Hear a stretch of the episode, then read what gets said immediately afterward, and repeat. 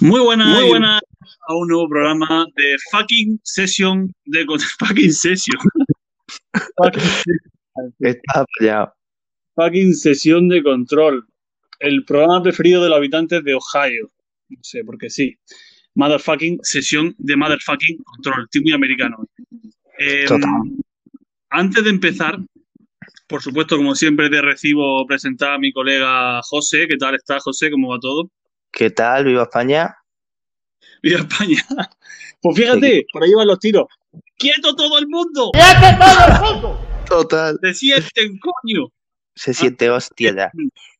Antes de empezar el programa, nos gustaría hacer una mención especial de que hace unos días fue, bueno, hace unos días, hace dos días fue el 23 de febrero, el 40 aniversario del golpe de Estado de Tejero and Company, lo que fue un golpe de Estado de pandereta, más bien. Eh, aunque fíjate, hoy no, no hablas tampoco mucho más de lo que se ha hablado ya, pero me gustaría glosar la figura de Manuel Gutiérrez Mellado. Por un momento pensaba que ibas a decir Juan Carlos I de Borbón. No, no, no, no, eso ya lo hace, eso ya lo hace el gobierno. Eh, eh, Manuel Gutiérrez Mellado era el vicepresidente de Adolfo Suárez que con 70 años se levantó del escaño a partirle la cara a Antonio Tejero. No se la partió, evidentemente, pero se levantó y le agarraron de la, de la solapa, literalmente, para que se apartara y a, y a raíz de eso vino la descarga de la, del subfusil de uno de los guardias civiles que estaba en, en el Congreso. Es que era militar encima y vio a la Guardia Civil levantándose. pues, Claro. Él era, era teniente, teniente coronel, creo que era, o teniente, no me acuerdo si era teniente coronel. era de- importante. Era de tierra y además creo que fue ministro de, de defensa, me parece que era, además Sí. de vicepresidente del gobierno. Sí, sí, sí. Recordad, así como un poco mm, el postdata, pequeños demócratas, no podemos olvidar nuestra historia si no queremos volver a repetirla. Os dejamos con sesión de control.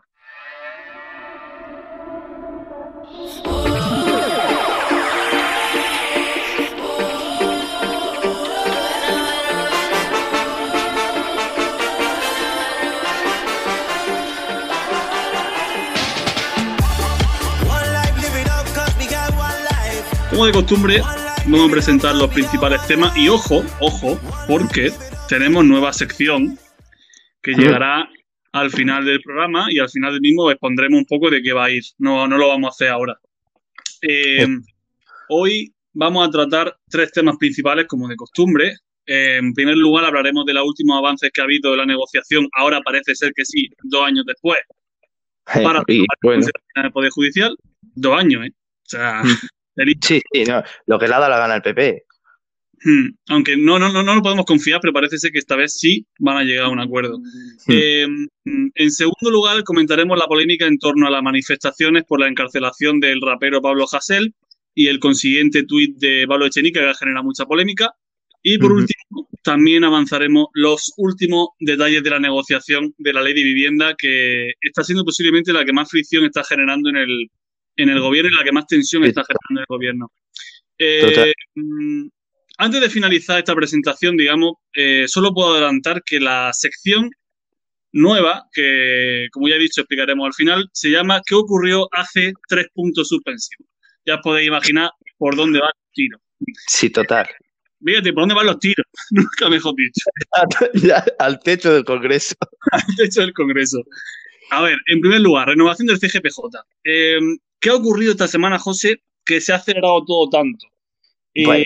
¿Qué es lo que ha pasado, básicamente? Es que pueden empezar a sonar campanas celestiales porque eh, el PP se ha dado cuenta de que para parecer un poquito de centro eh, tiene que dejar de bloquear todas las instituciones y ha vuelto a sentarse con el PSOE a, nego- a negociar la renovación del Consejo General del Poder Judicial. Pero parece que ya en serio, como has dicho tú. Todo esto viene de una supuesta llamada de Pedro Sánchez a Casado después de las catalanas, es decir, del batacazo impresionante del PP las catalanas, eh, en la que ambos se han comprometido a reactivar las negociaciones y de hecho han avanzado muchísimo. Recordemos que ahora mismo las negociaciones hasta ahora eh, no habían intervenido eh, todavía Sánchez y Casado en primera persona, sino que lo estaba haciendo el ministro de Justicia por un lado, Juan Carlos Campos, y por otro, Enrique López, acá el intermediario entre Bárcenas y el PP. Ujú. O, o también su segundo cargo más importante, que es el consejero de Justicia de la Comunidad de Madrid. Eso es. Por ahora vamos bien, pero como no, eh, como hay que politizar y mediatizar todo, el PP no ha tardado ni nada en gritar a los cuatro vientos pues que el PSOE ha aceptado su famoso voto a, sí, voto.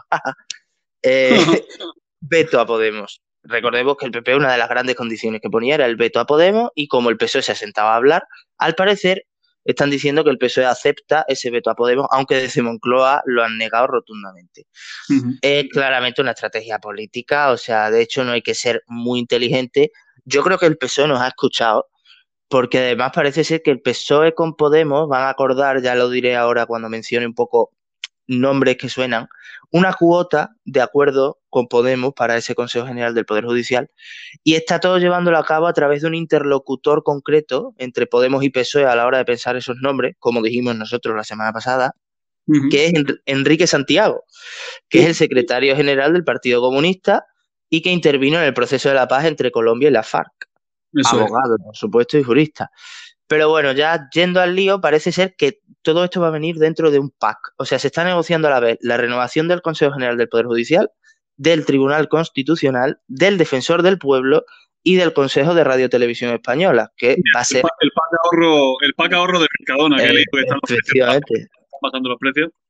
Efectivamente, o sea, es paz de ahorro y han aprovechado y han negociado absolutamente todo. Eh, esto en parte sí que es verdad que se ha reactivado gracias a la intervención de Iván Redondo, más conocido como el fontanero de Ferraz, Sí. o, pres- o presidente en la sombra, junto a George Soros, que está compinchado con Pedro Sánchez, como dice él. Eh, y Pablo Hispán, que es su homólogo en Génova 13, que ya sabemos que dejará de ser Génova 13. Es un misterio dónde estará el principal centro de corrupción del país. No Todo lo es sabemos. real.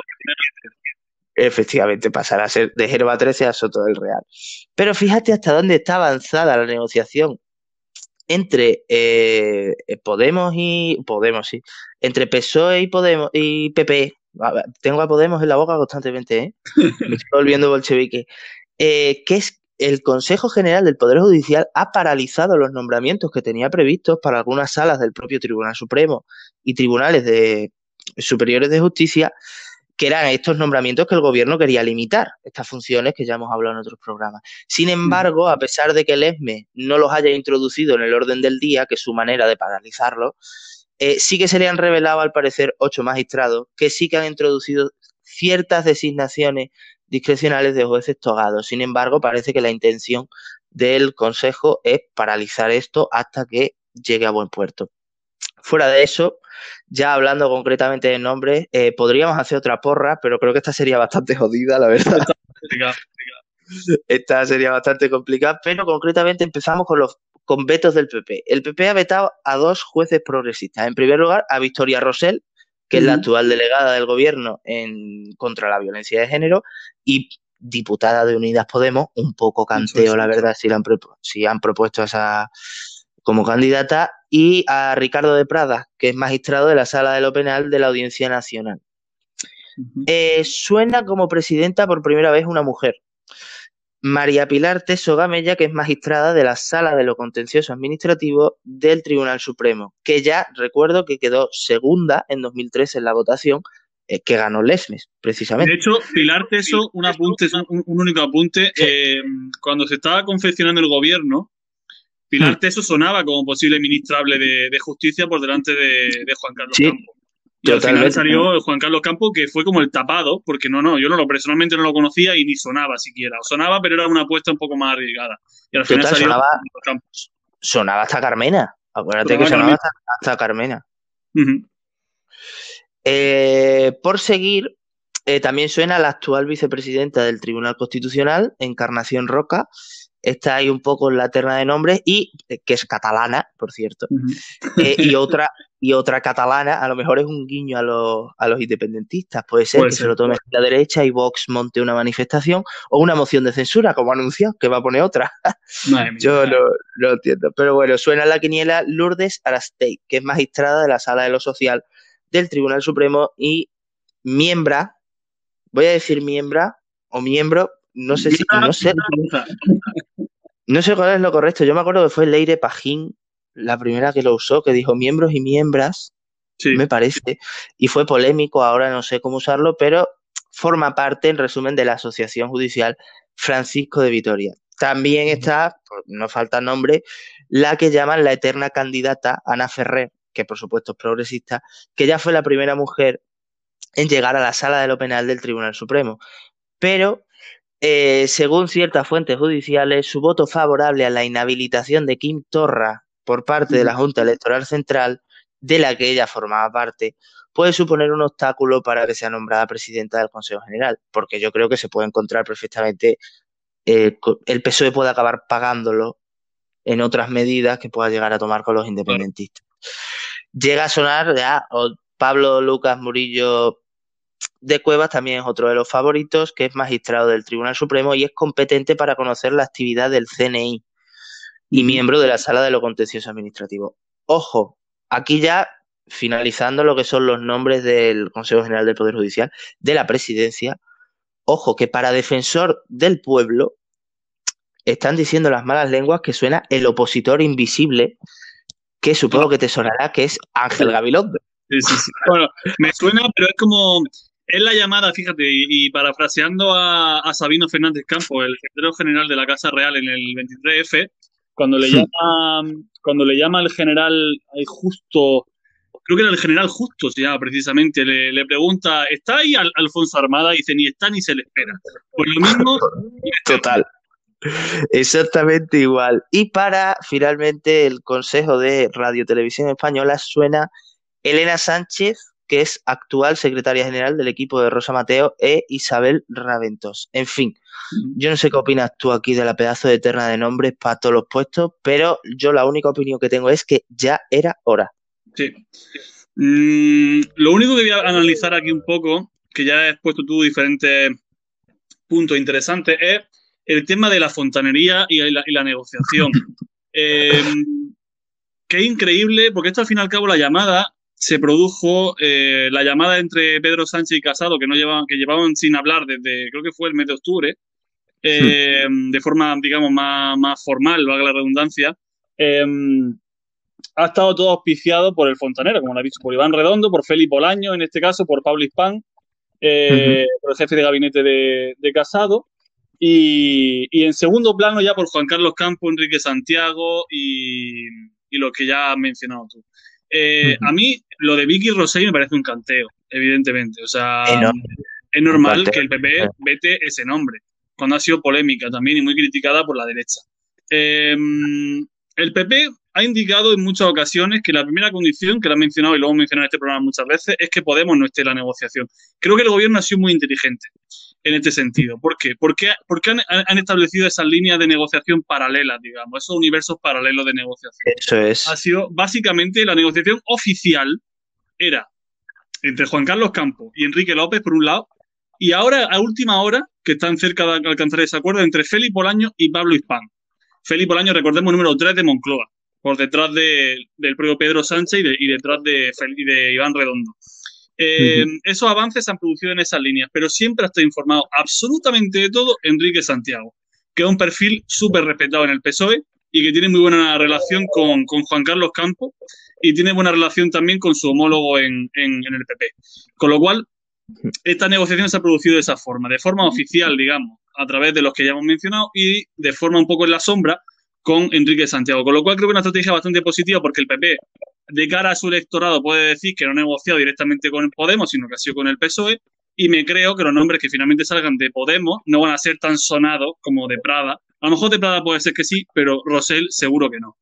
Vamos, no creo que el PP pase por ese aro. Total, eh, lo que tampoco, lo, yo lo que tampoco entiendo ahí, por ejemplo, es que el PP siga manteniendo o siga pintando como un triunfo el, el echar a Podemos, vetar supuestamente a Podemos de las negociaciones, sabiendo que Podemos forma parte del gobierno y que independientemente de eso, ahora mismo no sé cómo están los números, pero haciendo falta tres quintas partes del Congreso, yo no sé si le da al PP con el PSOE a tres quintos. Hmm. Pues yo o sea fíjate... que se necesiten los números de Podemos, Podemos tiene que votar a favor. Un partido que forma parte del gobierno y al que tú dejas fuera, es muy raro que vote a favor de una medida. Voy a, yo voy a partir una lanza en favor de Pablo Casado, fíjate lo que te voy a decir, y en favor del PP, porque creo que a nivel electoral, a nivel ya no tanto político, porque si analizamos a nivel político, el, el retraso de la renovación de un órgano constitucional como es el Consejo General del Poder Judicial es un, es un fracaso absoluto de la democracia y de los partidos más importantes de este país, como son el PSOE y el PP. Pero Sí. creo que a nivel electoral han sido muy inteligentes. O sea, han llevado Puesto. al extremo esta negociación, sabiendo que al fin y al cabo, después de pasar la cita electoral de Cataluña, se iban a retomar las negociaciones, o esa era la intención al menos, y han conseguido forzar tanto la pinza, el veto, a Podemos, que al final sí que mm, de una forma u otra ellos pueden vender a su electorado que Podemos no estaba ahí. Con lo cual ya creo que es un triunfo parcial para Pablo Casado que no se ha, no, no se ha caracterizado precisamente por ser un buen estratega estos últimos, estos últimos meses, pero ahí lo ha hecho bien a nivel electoral, a nivel puramente electoral de cara a sus electores, de cara a su gente fiel. Eh, Sí, total. Además tiene que paliar un poco lo que el PP tenía que reaccionar al batacazo en Cataluña Claro. y de hecho lo que se ha visto es que por un lado ha reactivado esas negociaciones, está dispuesto y se está llegando a un acuerdo y está pintando un discurso para su electorado, el que se lo crea, al que le respeto totalmente, de que sale triunfante eh, por, eh, por echar a Podemos de esa negociación.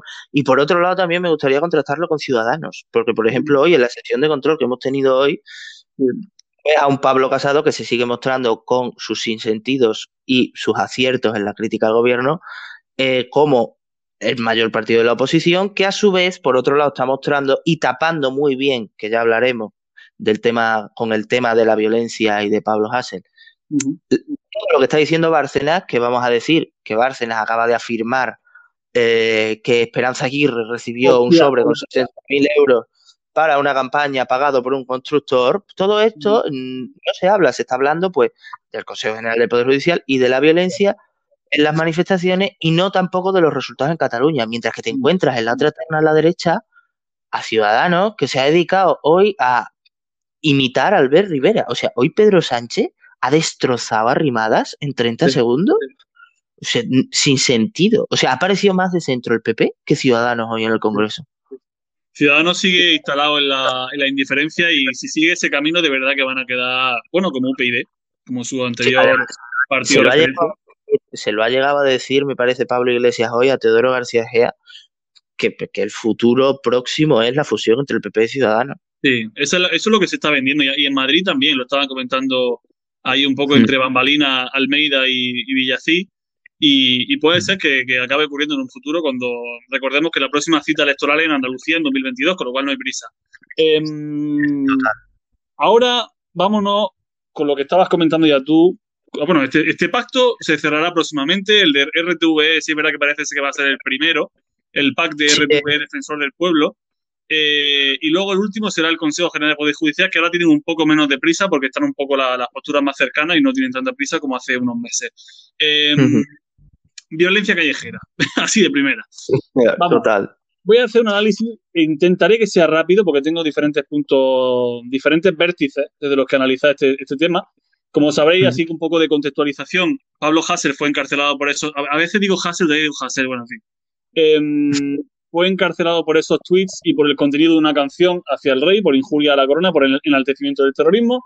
Y desde entonces se han sucedido noches violentas en diferentes puntos del mapa, concretamente los puntos calientes Madrid y Barcelona, como siempre, con decenas de detenidos, heridos por ambas partes, tanto manifestantes como policías o mozos de escuadra.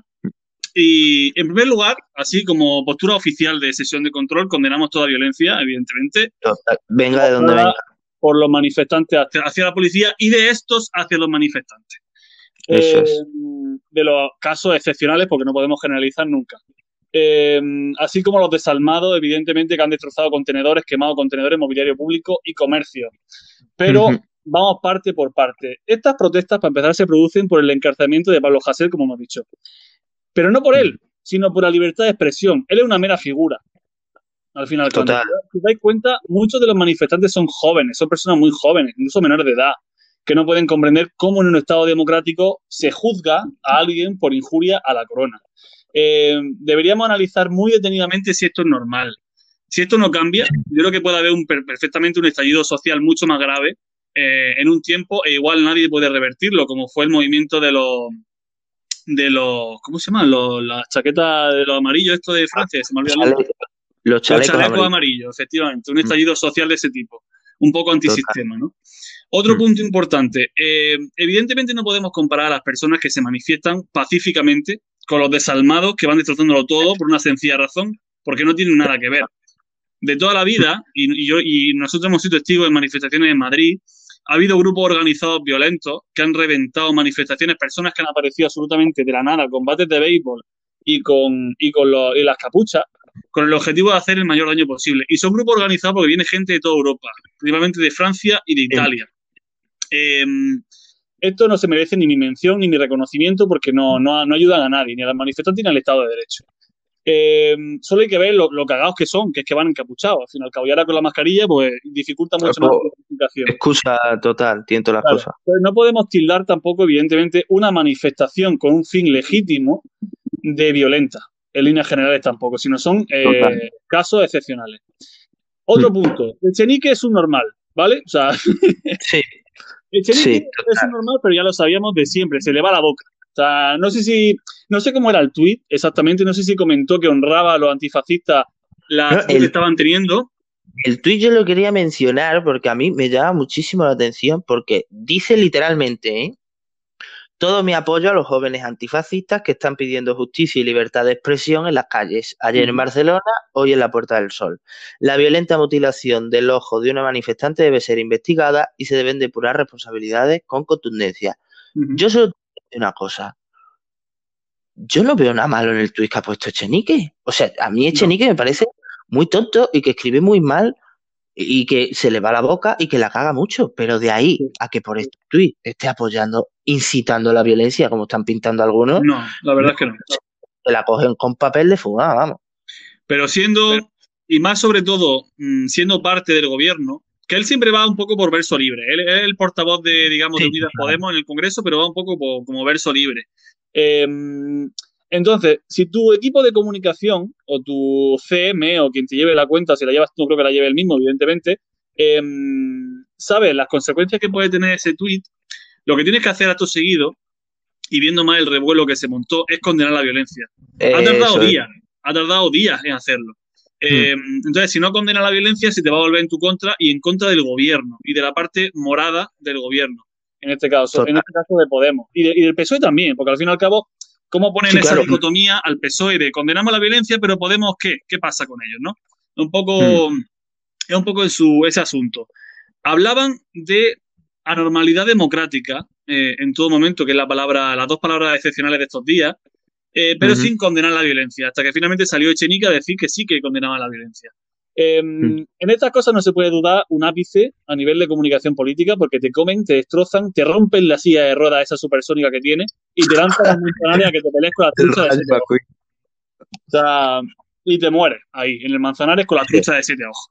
Eh, eso por una parte. Por último, el último punto, eh, lo mismo que condenamos la violencia de los manifestantes, por supuesto, de los manifestantes que no, no pertenecen, digamos, a esa manifestación, de los desalmados, voy a llamarlo, eh, también hacemos lo propio con la violencia policial. Decimos lo mismo.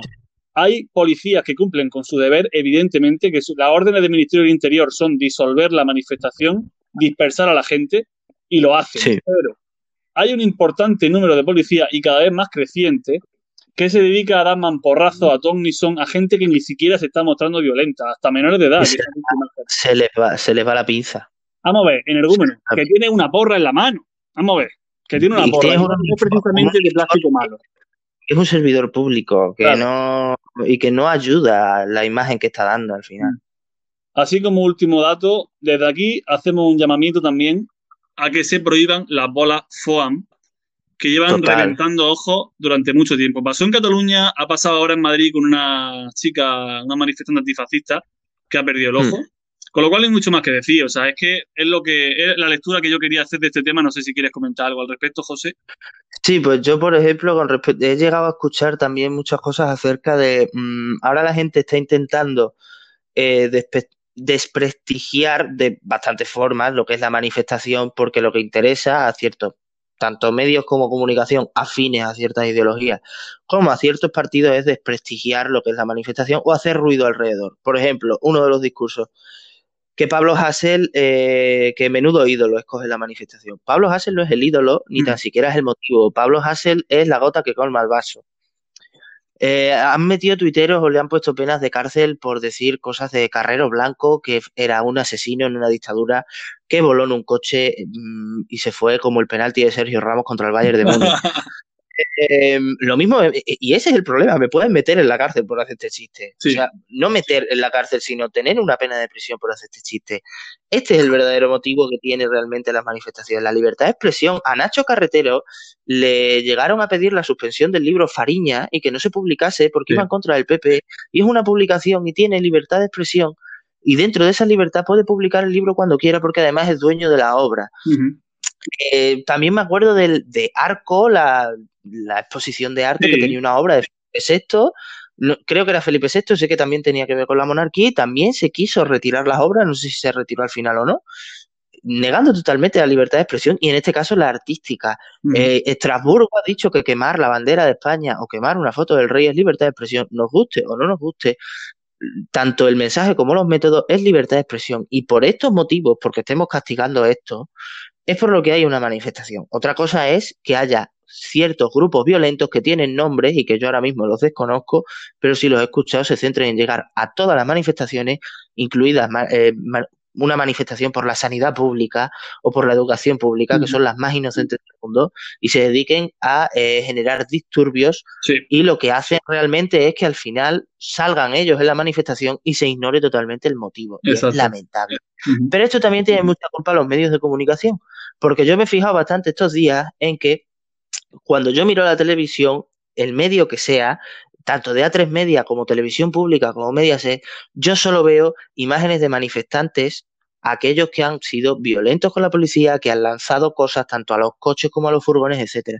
Sin embargo, si tú vas a redes sociales, en redes sociales te encuentras las imágenes de la brutalidad policial y es el choque total de la sociedad. O sea, están los medios diciéndonos que los manifestantes son muy malos, pero yo he llegado a ver un vídeo de un policía que supongo que sería porque rompió la formación o yo qué sé, el que sale embalado a darle de palo a un niñato de 22 años que tendrá y otro compañero sale detrás de él gritándole para, para, para ya sea porque rompió, porque rompió la formación que tenían los antidisturbios o ya sea porque eh, no tenía que ir detrás. He visto un vídeo en el que le llama puta de mierda a una muchacha y luego la muchacha le dice algo y sale el policía corriendo a pegarle de palo. Mm, eh, se han visto imágenes eh, cargando en la manifestación cuando la gente simplemente estaba andando intentando avanzar.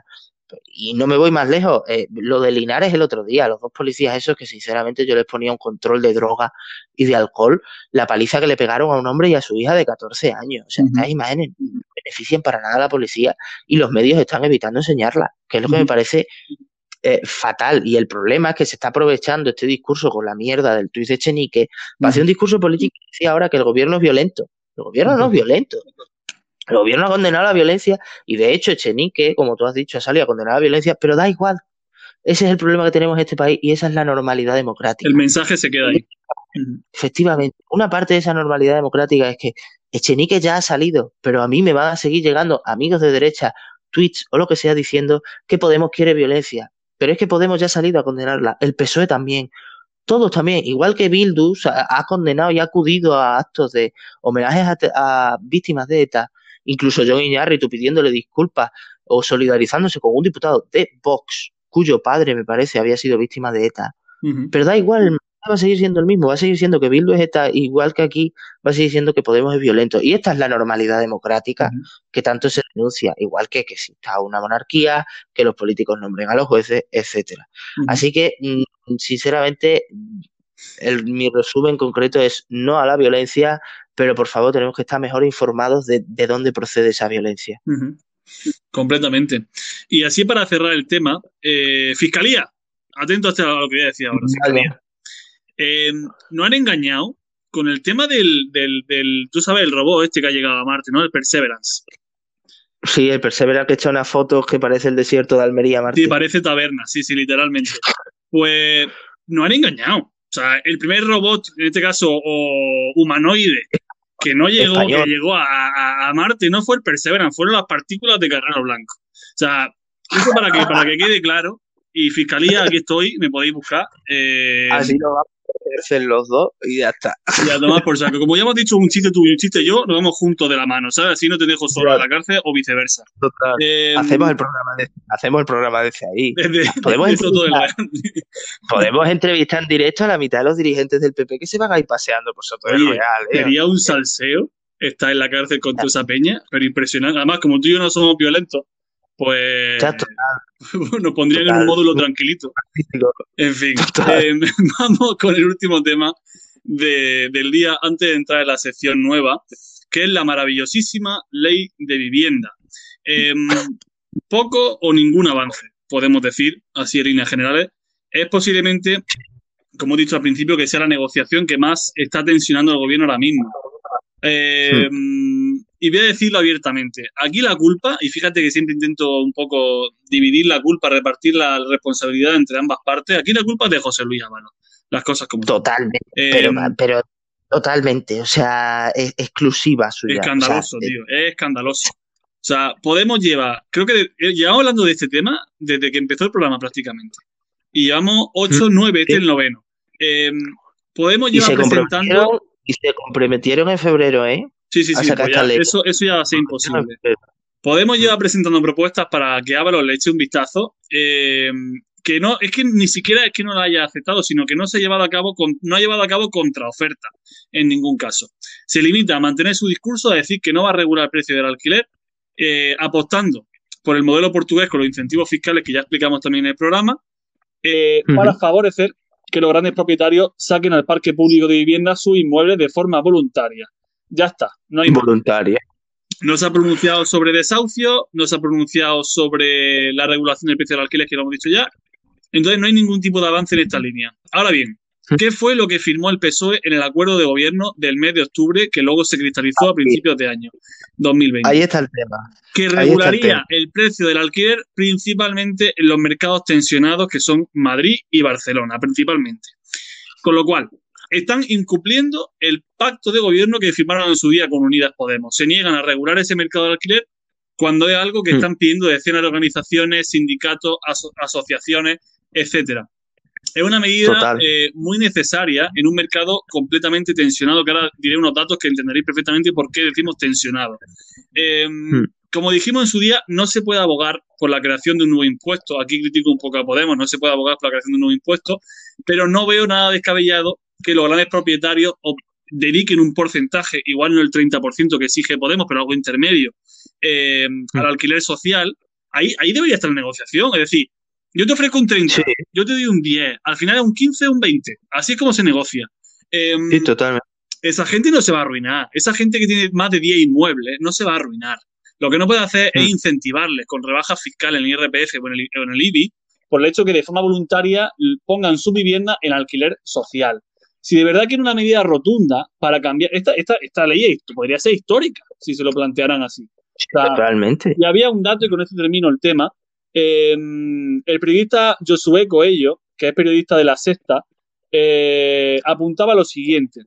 El precio del alquiler en España se ha encarecido un 50% en los últimos cinco años y un 32% en los últimos 10. Es decir, hemos pasado, gente que trabaje, gente que tenga nómina, escucha esto, hemos pasado de destinar un 28% de nuestra nómina en pagar el alquiler, a un 40% de nuestra nómina en el año 2020. Es de putos locos. Y yo sé lo que cobro perfectamente y cumplo con ese 40%, porque el 40% de mi nómina se va al alquiler. Es Y, y sin contar, sin contar luego la factura. Exacto, efectivamente, sin contar la factura. Sin contar los impuestos. agua, comunidad que te la clavan, te pueden clavar la tasa de basura. O sea, sin contar eso, solo se va casi la mitad. Que de hecho, fíjate, ya que has mencionado lo de la luz, eh, bueno, antes de decir lo de la luz, fíjate, para terminar un poco el tema este por mi parte. Eh, la reunión- Hmm. Hoy han tenido una reunión que ha finalizado sin acuerdo y la semana que viene ya se reúne, ya no se reúne Yo- Yone Belarra con David Lucas, que son los negociadores oficiales de este tema, se reúne. Pablo Iglesias con Pedro Sánchez. Con lo cual, siempre que ha salido una reunión clave de esos dos personajes, de presidente y vicepresidente segundo, ha salido un acuerdo. No tiene por qué Sí. pasar lo mismo ahora, pero es, verdad que son los dos elementos de más cohesión del gobierno ahora mismo, Pedro Sánchez y Pablo Iglesias, con lo cual de ahí puede salir un acuerdo perfectamente. Ahora bien, lo que mencionabas tú de la luz. ¿Sabes que dos Hmm. empresas, tú sabes perfectamente que por la pandemia las grandísimas empresas, las aseguradoras, los bancos, las empresas turísticas, hostelería, Sí. han recortado su beneficio una barbaridad. ¿Sabes que dos empresas han multiplicado hasta por ocho sus beneficios? Iberdrola y Endesa. Endesa, o sea, eh, las, las tenía en mente. O sea, Endesa Pregúntate 100%. por qué. O sea, Claro, eh, confinamiento, subida de luz, eh, etcétera, etcétera. Pues dime tú. claro. No sé si quieres comentar, añadir algo más al tema y, y ya cerramos el. Sí, no, solo voy a hacer una mención a, a los dos discursos contrapuestos de Ábalos, que seguro que has visto el vídeo porque ha circulado mucho por Twitter, en el que en febrero de 2020 se compromete a regular el alquiler, el alquiler, como bien pone en el acuerdo de gobierno, y, y en el último discurso que salió hace nada, estos escasos días, dijo que el alquiler, que sí, que hay que regularlo, pero que es un... No, que la vivienda es un derecho, pero que el alquiler eh, está dentro de lo que es el mercado. Claro. Es el mercado. Me parece el, el reflejo del PSOE, totalmente. O sea, es el, el eterno pero hecho institución, de verdad. O sea, si te, has compro- si te has comprometido en un acuerdo de gobierno, tanto que han firmado tanto eh, tu partido como el otro partido que forma parte de la coalición del gobierno más progresista de la historia, comillas, comillas, eh, y además han votado a favor de lo que había dentro de ese acuerdo de gobierno todas las fuerzas que están sosteniendo la coalición, porque recordemos que esto es una de las 800.000 tensiones que tienen y que gracias a lo que has dicho tú, a Pedro Sánchez y a, Pablo- y a Pablo Iglesias se está manteniendo, porque yo creo que pilla con otras dos personas y la coalición se va a la mierda. Sí, posiblemente. Pero sí, bueno, está-. Me parece normal el enfrentamiento, pero creo que en estos momentos, eh, con la debilidad que tiene la derecha, eh, la coalición parece que se está haciendo pedacitos. Parece. No lo creo porque creo que al final los dos interlocutores principales son los que tienen buena relación y la están manteniendo. Y creo lo que dices tú. O sea, yo entiendo que Podemos, y además a mí Ione Belarra mm, la respeto muchísimo, pero no es una persona que políticamente me agrade. No, a mí tampoco. Eh, no, no, no me gustan sus intervenciones, no me gusta su forma de hablar y creo que es muy utópico lo que está proponiendo Podemos en ciertos aspectos, en líneas concretas, no en líneas generales, que es en las que sería fácil ponerse de acuerdo. Y por otro lado, el, pe- el peor ministro de ese gobierno junto a Grande Marlaska, que para mí es José Luis Ábalos. Sin duda. parece, eh, con es diferencia el peor, es horrible. A mí me gustó mucho cuando Pedro Sánchez se volvió a presentar a las primarias y era un hombre muy fuerte en ese bando, con, sobre todo al lado tenía el susanismo rancio, Claro. eh, pero me parece un desastre de ministro de cara a, a todas las gestiones que ha hecho, incluido en Filomena la gestión de transporte, Sí. también desastroso. Así que supongo que cambiando de interlocutores, aunque bueno, lo que has dicho tú, el que se sienta es el, el secretario general de vivienda, pero claro, las órdenes vienen de donde vienen, Exacto. del propio ministro. Pero entiendo que sentándose como dos interlocutores principales, Iglesias y Sánchez, se llegará, a lo mejor no se llega en esta reunión, pero sí creo que habrá unas posturas más acercadas una vez Sí. salgan de ahí. Sí, es posible que sí. De hecho, ya te digo, se reúnen la semana que viene y es posible que sea hasta un par de veces. Una es posible que Hmm. sea Pedro Sánchez Iglesias y la otra el, el equipo de negociadores. Eh, Sí. Dejando el tema este, que seguramente hablaremos de él la semana que viene, vamos, casi seguro. Eh, Sí, seguramente. Y vamos con, los- con los tiempos que se cumplen con respecto a esta ley, que dijeron que entraría a- o que llegaría a un acuerdo antes de. Espera que me acaba de saltar. Ah, no, es que me acaba de saltar una alerta de cadena ser, pero no, es de, es de la sesión de control, no es de ahora. Eh, el no, porque ponía, espectáculo de... ponía última hora, pero yo no sé esos tweets que ponen última hora y son desde 7 horas. O sea, yo de verdad que no lo entiendo. Sí, Eh, total. bueno, vamos con la nueva sección. Vamos con la nueva sección eh, que se va a llamar, eh, lo hemos dicho al principio, ¿qué ocurrió hoy hace? Os dejamos con la nueva sección de sesión de control.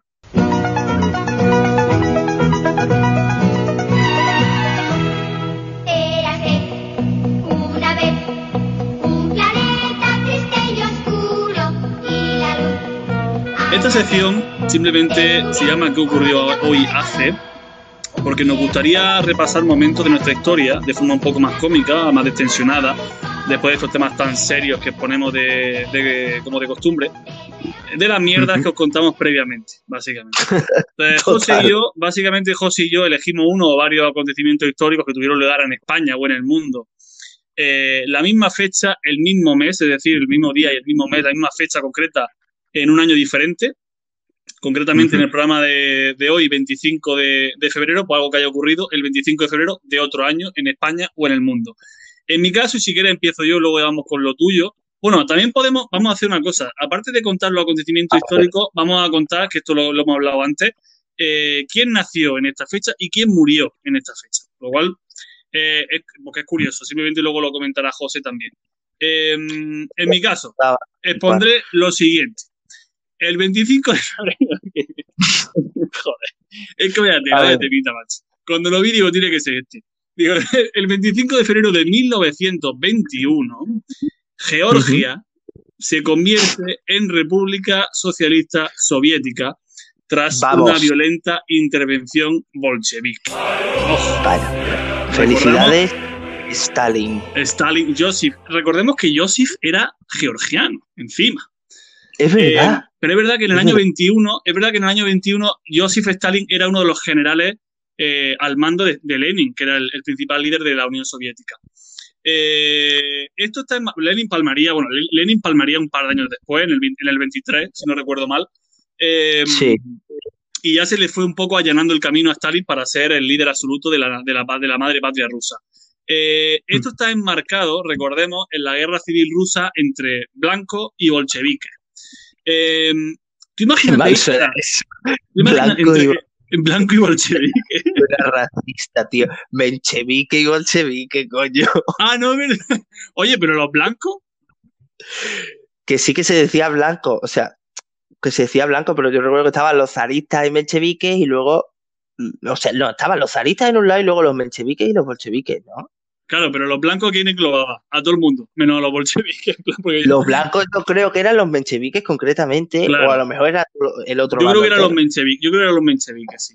O sea, tú imagínate esos georgianos, un país de. Mira, iba a decir un país de mierda, como Te metas con eh. siempre ganándome, ganándome adeptos por toda Europa. Tú imagínate ese país de mierda, tú imagínate esos georgianos que estarían cultivando, yo me lo imagino como las tribus bárbaras del momento, cultivando, cultivando cebolla y nabo y criando ganso y oveja, viendo venir a los rusos, a los bolcheviques, con cara de dinosaurio T-Rex, a comerle las caras y arrancarle los ojos. O sea, Los rusos bailando, ¿cómo se llama el baile este que hacen los rusos así con las la piernas? polca.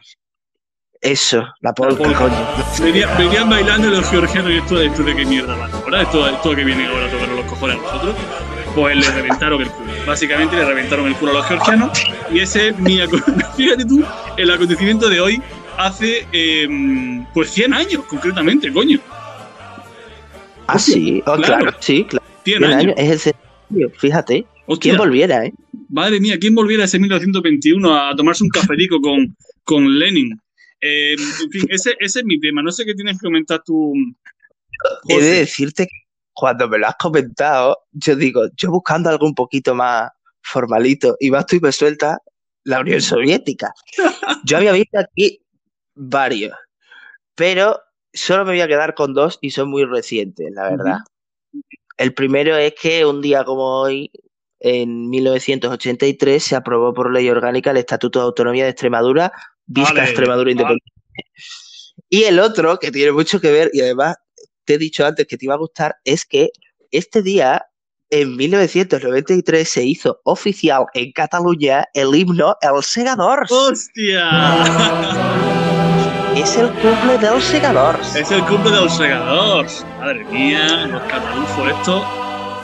Un día enorme. Y luego ya también me han salido pues, todos los eventos estos de después del 23F, ¿no? El pobre Claro. Calvo Sotelo lo nombraron presidente, pobrecito, Claro. que la habían interrumpido. A los otros los acusaron de golpe de Estado, que se aprobó la ley del divorcio, pero luego el Paco se la cargó. El Paco con- No, calla, que esto me ha parecido súper curioso, tío. En el 32 en la República se aprobó la ley del divorcio, Claro. que era la primera en España. Eh, pero es que en septiembre del 39, eh, el Paco efectivamente derogó esa ley y declaró nulas todas las sentencias de divorcio. O sea, tú imagínate que llevas siete años divorciada de tu marido, que no, que no, que vuelva a casa. Que vuelva a claro, casa. de, de repente llega el Paco y dice que no, que no estás divorciado y te lo tienes que comer otra vez. Por los cojones. O sea, Imagínate, imagínate el monaguillo de turno tocando a la puerta de- del marido o de la mujer.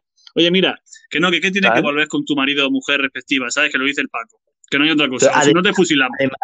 Además, fueron nulos solo, o sea, solo las sentencias que eran a instancia de una de las partes. Es decir, si un mutuo acuerdo, guay, pues te quedabas separado porque no te quieres ver ni el pelo.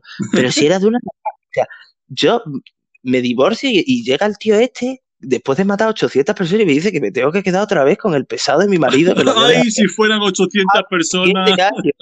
Madre mía. 800.000. Madre mía. Madre Eh, antes de terminar con el programa, comenta si quieres, porque esto ya para cerrar es lo más, es lo más Ah, curioso. bueno, tío, espera, Eh. El- nacimiento y por, y por último, defunción en el día de, en el día de hoy. ¿Quién nació el- hoy? nació entre muchos personajes históricos de los cuales desconozco el nombre. eh, Julio Iglesias Jr., alias el hermano de todos. el hermano de todo, ¿verdad? Mi padre. Luego, y falleció el grandísimo Paco de Lucía en 2014. Ay, ese fíjate, ese sí, ese sí se le podría hacer un buen homenaje por, por la, por la canción esa tan maravillosa que tiene de Entre dos aguas, que es, es preciosa. Le pusieron parada de metro, ¿eh? acuérdate. Sí, sí, además de, de ese, de, ese, de ese cambio estuve yo muy orgulloso de, de que pusieran una calle para. Una calle, digo yo. Una parada de metro a, a Paco de Lucía. Me supongo que ca- calles también tendrá, evidentemente. Sí, Em, efectivamente. Damos por finalizado el programa de hoy. Espero que, bueno, os haya gustado esta, esta sección. Volveremos la semana que viene con más, con más fango, como siempre, y también con, con nuevas historias. Eh, no sé, igual, bueno, pues podemos traer cosas de la pasionaria, cuando se, cuando, yo sé, cuando se cortaba la uña y cosas así, ese tipo de mierda. Eh, Cuando se, se lavaba el culo. sí, que se lavaba el culo en la trinchera, yo qué sé, cosas así. Eh, ¿Recordáis? ¿Recordáis? Sí. Sí. Se van a acordar. Como no se lo digas tú, me parece se. Eh, nos podéis seguir en redes sociales. bueno, somos arroba. Cada vez, cada vez me cuesta más decir arroba, no sé por qué, macho, pero una tontería. No sé por qué. Mira qué fácil. Es La palabra fácil. Arroba. Me- y, recordemos, unidad de medida en su día, un- una arroba. Eh, Una arroba. Sesión guion bajo D en Twitter y sesión de control 1 en Instagram. Y si queréis colaborar con nosotros, que no ha enviado nadie un mail, enviad un mail a la sesión de control arroba gmail.com. Muchas gracias por todo. Volvemos la semana que viene. Cabrones. Muchas gracias. Una arroba es 11 kilos y medio. Agur. Agur, menú. Thank you.